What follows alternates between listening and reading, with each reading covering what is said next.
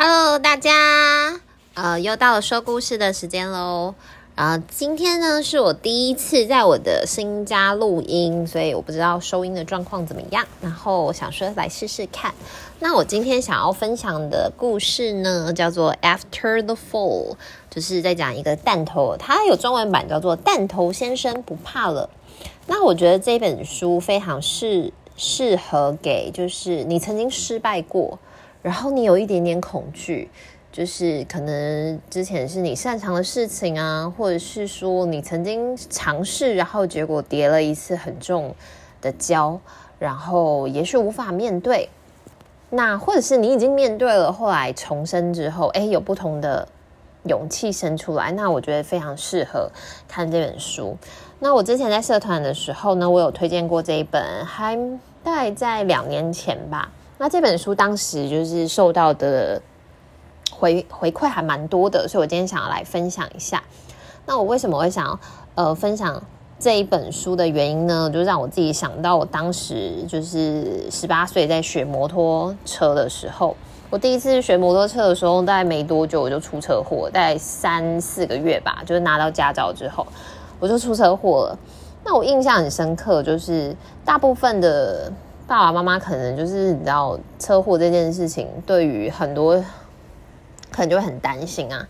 那其实其实我那时候出车祸完，就第一个就是到现场是我爸嘛，然后我爸就会跟我讲说，嗯、他不会就是从此之后叫我不要再骑摩托车，可是我自己要小心。然后我觉得也是因为这句话，这个可能他只是一个就是正正好在这个摩托车这件事情上。可是对我来说，我觉得好像不管接下来我历经到了很多人生上的挫折，我有时候只会觉得说啊，就是小心点，然后再试一次。所以我觉得，嗯，对于我来说，可能持续的去尝试，然后去面对自己的恐惧，然后这件事情其实是很重很重要的。那所以我就看到这本书，我就非常非常的有感触。那这本的作家呢叫 Dan Santat，然后这本书也曾经得过奖哦。他在呃二零一五年的时候有得了凯迪拉克奖。凯迪拉克奖呢，稍微介绍一下，它是美国就是图书馆就是颁发的奖项。那每一年呢会选出一本金奖，还有五个银奖。那这本当时就有得到了凯迪拉克的银奖。那好，我现在先来分享一下故事。不知道大家在平常看故事的时候会不会看那个蝴蝶叶嘞？就是呃，故事还没开始之前，它会有一些蝴蝶呃，蝴蝶那个有一些没有字，但是会有图片的。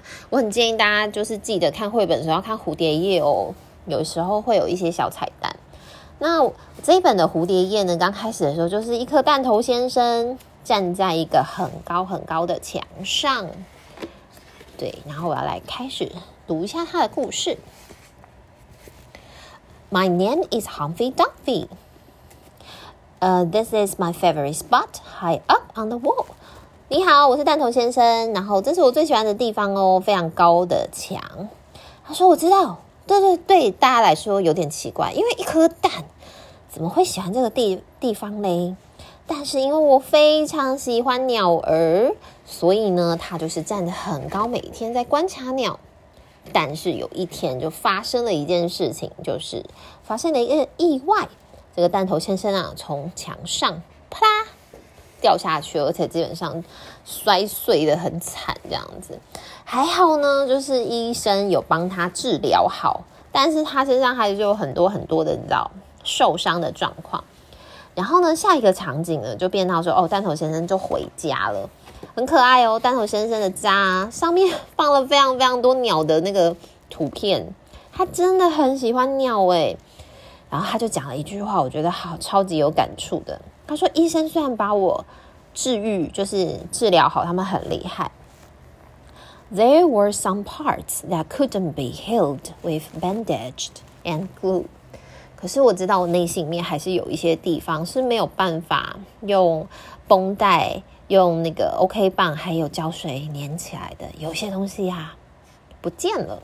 然后还有一个很可爱的那个小彩蛋，就是在弹头先生的房房间里面的墙上就挂了一个 Daily News，有一个新闻报道，上面就写着说：“哎，弹头先生他是一个很厉害的那个赏鸟人，他们有曾经得过奖哦。”所以其实弹头先生他是一直在做一个他以前一直很喜欢而且一直尝试去做的事情，可是居然摔摔伤了这样子。可是从此之后啊，他就有了阴影。非常非常害怕，就是面对高这件事情，甚至连就是你知道百货市场啊，他要去爬高一点拿他最喜欢吃的东西，他都没有办法诶，他只能去选择，就是他是他画的就是一排 cereal，他可能最喜欢的是某一个牌子，可是呢，他最后只能挑那种第一排最下面的，看起来很难吃的那一种，而且这个 我觉得超可爱，这是英文的一个小。小巧思，他是那一盒 cereal，他后来拿的上面那一盒写 boring，b o r i n g，可是他把 b o 跟 r i n g 分开，所以英文听起来就是无聊，无聊的 cereal 这一篇，这很这是英文的小故事，小那个巧思这样子。每一天，蛋头先生呢都会经过，就经过那个墙，然后他好，他好想好想回去看那些鸟儿哦，可是他都没有办法。有一天，他突然有一个很棒的 idea，他就会这样很努力、很努力、很努力、很努力做出来。做出来什么嘞？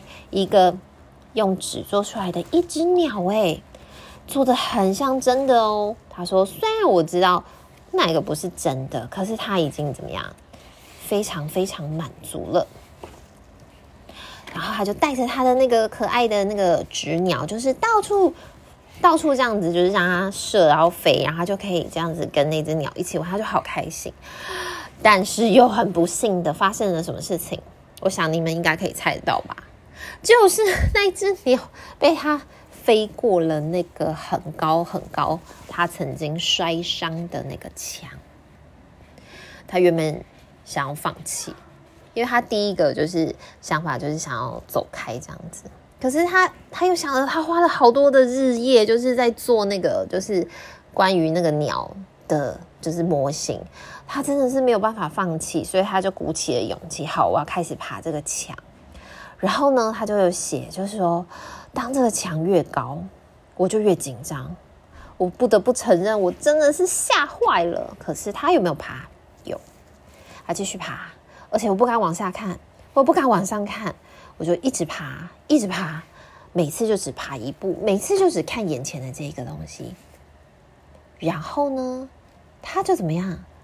他就爬到顶点了，就是那个墙上。然后他发现他再也不害怕了。在那个瞬间，这个绘绘本画的超漂亮。在那本那个瞬间，那个弹头先生的壳啊，就裂开了耶。他说，他就写说。我已经不再是以前那个弹头先生，就是跌倒的弹头先生了。他变成了什么东西啊？他变成了一只鸟，知道如何飞翔的鸟，对嘛？蛋嘛，对不对？我那时候看的时候，想说为什么要变一只鸟啊？对，蛋 蛋会变鸟，他就开始展翅翱翔。然后故事就结束了。然后在最后的那个扉页，记不记得我刚刚讲那个蝴蝶页？最后的那个蝴蝶页原本是一个弹头先生站在那个墙上的一个那个图，后来就变成是同样还是那个墙，但是有一只鸟在飞，是不是超美的这个故事？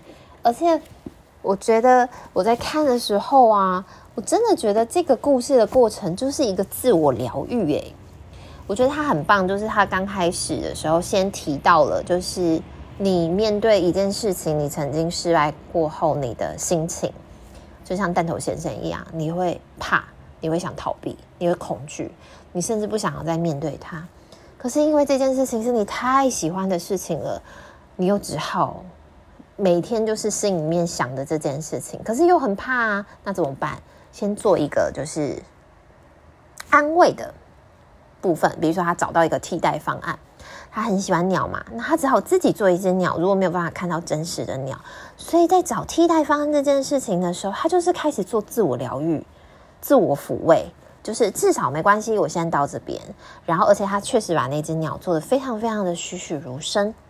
我觉得这个是一个很棒的重新建立自我、自我信心，然后就是之前那个失败感，慢慢慢慢帮他补起来的一个过程。虽然不是完美的，就像他说，虽然我知道那只鸟不是真的，可是我心里还是觉得非常非常的开心跟安慰。然后再后来呢，他怎么样？他就开始，因为他的鸟就是飞过那个墙了嘛，所以他为了要把那个东西找回来。他就开始面对他原本的恐惧，他就写到：面对恐惧的时候呢，就是面对往上爬的时候，整个人吓坏了，因为你重新再经历一次原本很很害怕的事情。可是怎么样？一次只要看一个地方，我一次只要走一步就好，把困难缩小，缩到只有眼下的这件事情。我觉得这个绘本在给我看的时候，我真的。觉得它是设计的非常非常棒的一本绘本，他在教你自如何自我重建。所以，如果你觉得这件事情曾经发生过太困难，不如我们就把它拆成一小块一小块一小块吧。每次只要做一一点点就好了。每次只要做一点点，你只要看眼前当下这件事情就好。因为如果你一次看那么高，你就会觉得天哪，我永远都到不了，我一定又会再失败。可是如果你只看眼前，就只要眼前的那一步。把困难变小，我觉得这是一个很棒的想法。最后嘞，然后他就真的达到了，达到那个墙的顶端了。然后他开始觉得自己重生了，就是他再也不害怕以前他害怕的事情了耶。那我觉得这个故事它整个设计的，除了就是它的图啊。还有就是它的那个文字的内容啊，也是非常的浅显好懂的。所以如果你有兴趣呢，我还蛮建议你可以去找英文版的来看一看，因为它其实用字遣词不难。我觉得跟孩子共读这一本呢，或者是你自己很喜欢，我也还蛮建议就是可以去看一下的。那我想要特别讲一下，就是这个作家，这个作家叫做 Dan Santat，我觉得他很可爱。我去查他的那个介绍，他长得跟 他是一个。光头，他长跟弹头先生有点像诶，就是还蛮可爱的。他这本书嘛，是在二零一五年的时候就是得奖。那我想要讲一个，就是我那时候查到资料的故事，因为他们在他得奖之后就去就是访问他。他说呢，他曾经在二零一零年的时候有接受到 Google 的招募工作。那 Google 它其实你知道，我们 Google 的那个插图，就是首页的那个图，他们是有一个团队，然后请了很多不同很厉害的插画家去帮设计的。所以他当时其实有拿到一个职位，一个一个 offer 是这样子。然后他我就看到他在那个介绍，不是介绍，就是他的那个访谈里面就有写说。Uh, should I take this job and make money to support my family, or should I chase my dream? 我应该要接受这份工作，然后赚一些钱去去帮助我的家庭吗？就支援我的家庭吗？还是我应该要追求我自己的梦想呢？他后来当然就是选择了后者，可是他也说，因为他下定了决心去做这件事情。他告诉自己，他千万，他绝对不会后悔，所以他花了更多的时间跟精力去做更多的产出。那后来呢？当然就是在，就是这是二零一零年的时候的事情嘛。然后他说，他自己的人生在二零一四年的时候，他觉得受到了好像一个就是生涯瓶颈上的一个限制，然后他一直就是在那个限制之中很努力、很努力的想要突破。然后他在二零，我觉得这个故事说不定跟他的那个人生有一个很大很大的就是启发，也许这是他给他自己的，或者也许他突破了一些东西，他就画出了这本绘本，然后他就在二零一五年得奖了耶。然后我真的觉得这个就是 story。它的那个赋予的意义，还有我很喜欢看那个背后的作家的故事，就是诶，这本书为什么产出，还有它一些。那希望你会喜欢。就是如果你觉得有一些事情呢，你曾经尝试过，但是失败了，或是你做的事情是你非常非常擅长的，可是可能因为某一次的意外或某一次的，就是突发，然后让你从此再也没有去接触到这个东西，或你会害怕的。不妨跟弹头先生一样，就是先给自己一个疗愈期，好好接受自己的心情，然后，嗯，找找看有没有替代方案，先让自己缓和，走过那个平静阶段，这都是疗愈自我的一个阶段哦。然后，如果有一天你觉得你已经准备好了，会有一个机缘，也许你可以尝试看看第一步，就看眼前的那一步就好，一次一步，一次一步，一次一步，然后呢，也许你就会到达你想要去的地方。也许就算你最后没有成功走到你原本想要去的地方，但我想在这个重复的，就是疗愈的过程之中呢。你应该会得到更多更宝贵的东西。希望你喜欢今天的故事哦，我们下次见。然后一样工商广告一下，如果你喜欢我的就是 Podcast 的故事的话，请你可以到就是我们的 Apple Podcast 给我五星的评论。你的支持跟力量呢，我目前呢就是。呃，还没有直接从 Apple Podcast 接到那个大家的，就是留言回复啊。可是我都会偷偷去看啊。有些人是私讯传给我的。那如果你有什么想要跟我分享的，你也可以到我的社团。我有一个社团是 FB 的，叫做“每天都爱说故事”。那你可以就是到那边跟我分享一下，就是你听这个故事之后的感触。那我们下次见喽，拜拜。